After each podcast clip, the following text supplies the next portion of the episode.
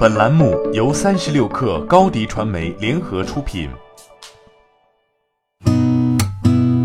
八点一刻，听互联网圈的新鲜事儿。今天是二零一九年七月二十二号，星期一。你好，我是金盛。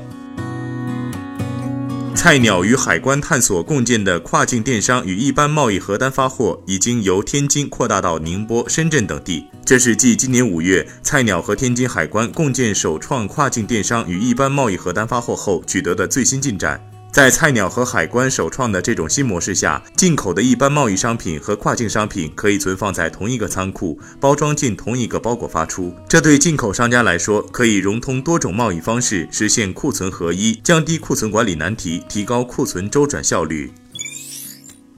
天猫发布二次元 IP 带货力榜单显示，在最受年轻人欢迎的二次元 IP 中，奥特曼、钢铁侠、海贼王、火影忍者、魔道祖师榜上有名。从成交人数看，位居2019年 Q 二季度天猫二次元 IP 带货实力 TOP 五。奥特曼周边在天猫的成交人数达到杨幂同款的两倍多，钢铁侠的带货力则达到易烊千玺与王俊凯的总和。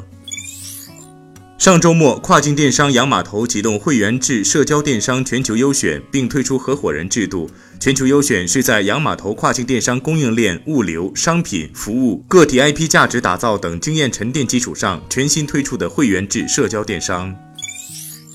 无印良品部分家具标称材质与实际材质不符，被北京市市场监管局点名曝光。无印良品上海商业有限公司生产的衣架、实木椅、沙发椅、桌边台等五件家具均存在标称材质与实际材质不符的问题。上周末，无印良品在其官方公众号发表情况说明，向消费者致歉，并表示愿为购买不合格家具的顾客提供退换货服务。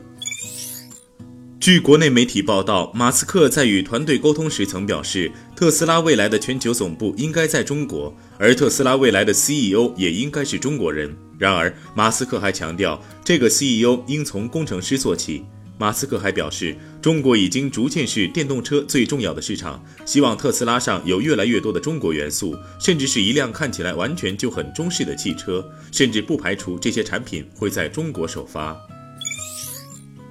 苹果近期向部分2015款15英寸 MacBook Pro 用户发送邮件，通知用户2015年9月至2017年2月之前销售的2015款15英寸 MacBook Pro 笔记本电脑存电池隐患，因此需要召回更换。邮件中称，这些存在问题的笔记本电脑少数可能存在电池过热，并造成消防安全隐患。苹果同时表示，此次召回不影响其他 MacBook Pro 机型。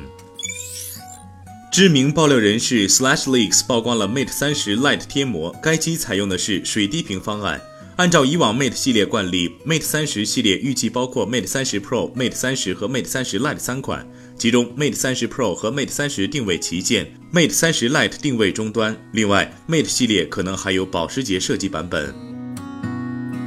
好，今天咱们就先聊到这儿。编辑崔彦东，我是金盛，八点一刻，咱们明天见。欢迎加入三十六氪官方社群，添加微信 baby 三十六氪 b a b y 三六 k r，获取独家商业资讯，听大咖讲风口，聊创业，和上万客友一起交流学习。